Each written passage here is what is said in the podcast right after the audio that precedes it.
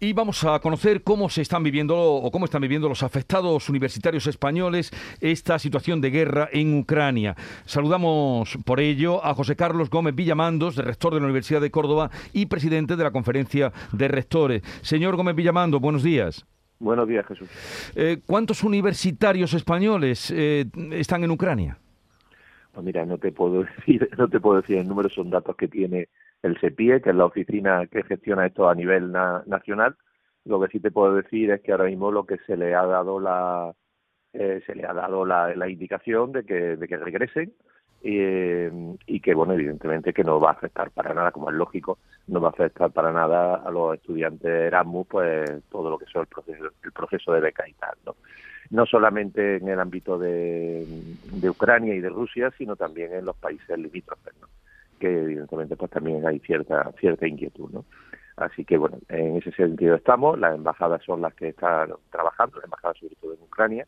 Y bueno ya sabéis por otros medios pues que se ha hecho una repatriación de la práctica totalidad de, los españoles. O sea que eh, dice usted que se ha hecho ya una repatriación, ¿no serían muchos los que quedarían entonces en estos países? Mm, yo creo que ahora mismo no debería quedar ninguno ya en, en Ucrania, por supuesto, y en Rusia no creo yo que tampoco tengamos. Eh, con Ucrania eh, la relación en general del sistema universitario no es especialmente intensa, en el caso de la Universidad de Córdoba sí lo tenemos, pero más de, venida hacia España que de, salida de nuestros estudiantes hacia Ucrania, ¿no? A diferencia de lo que pasa, por ejemplo, con Polonia, ¿no? En, el caso de Polonia, eh, al estar dentro de, de, los convenios de colaboración, pues sí tenemos muchísimos estudiantes en Polonia y estudiantes polacos allí. Pero con Ucrania el intercambio no es un intercambio especialmente elevado de, estudiantes.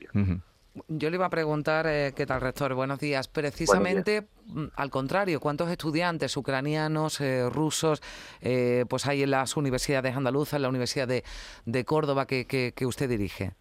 Pues mire, el número de estudiantes ucranianos, por ejemplo, en la Universidad de Córdoba son seis estudiantes, rusos en este momento no, no tenemos ninguno.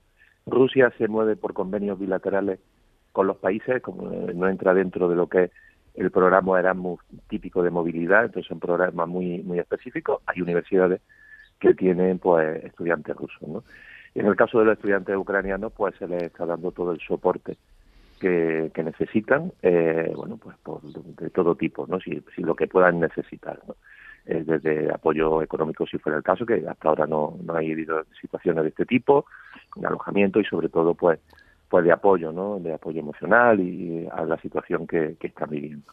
Eh, en el caso de los estudiantes rusos, que sí es verdad que tienen otra situación y además pues con, con toda la situación, todas las medidas económicas, pues lo que estamos barajando, todavía no hemos tomado una decisión, pero la tomaremos a lo largo del día, es que sea esa situación, en el caso de estos estudiantes, sea la embajada rusa la que les dé la que les dé respuesta, ¿no? Ya puesto que no, no nos corresponde a nosotros. Con esta, con este escenario, bueno, pues eh, que afecta a Ucrania, pero también a, a otras zonas de, Europa, y usted lo recordaba, Polonia es un destino, ¿no? Además, eh, al que, bueno, pues elegido por muchos estudiantes españoles para, para esas becas Erasmus, ¿se podría haber afectado ese, ese sistema, el de becas Erasmus, por todo lo que está ocurriendo? Eh, ¿Están valorando, no sé, replantearlo de alguna manera?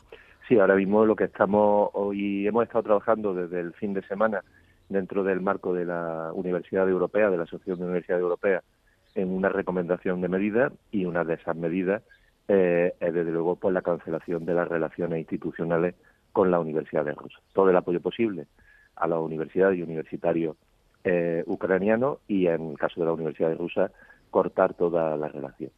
Es una recomendación, cada universidad luego hará lo que se estime y sobre todo Luego también la consideración de que muchas de esas medidas son los propios gobiernos las que las tienen que implantar. ¿no?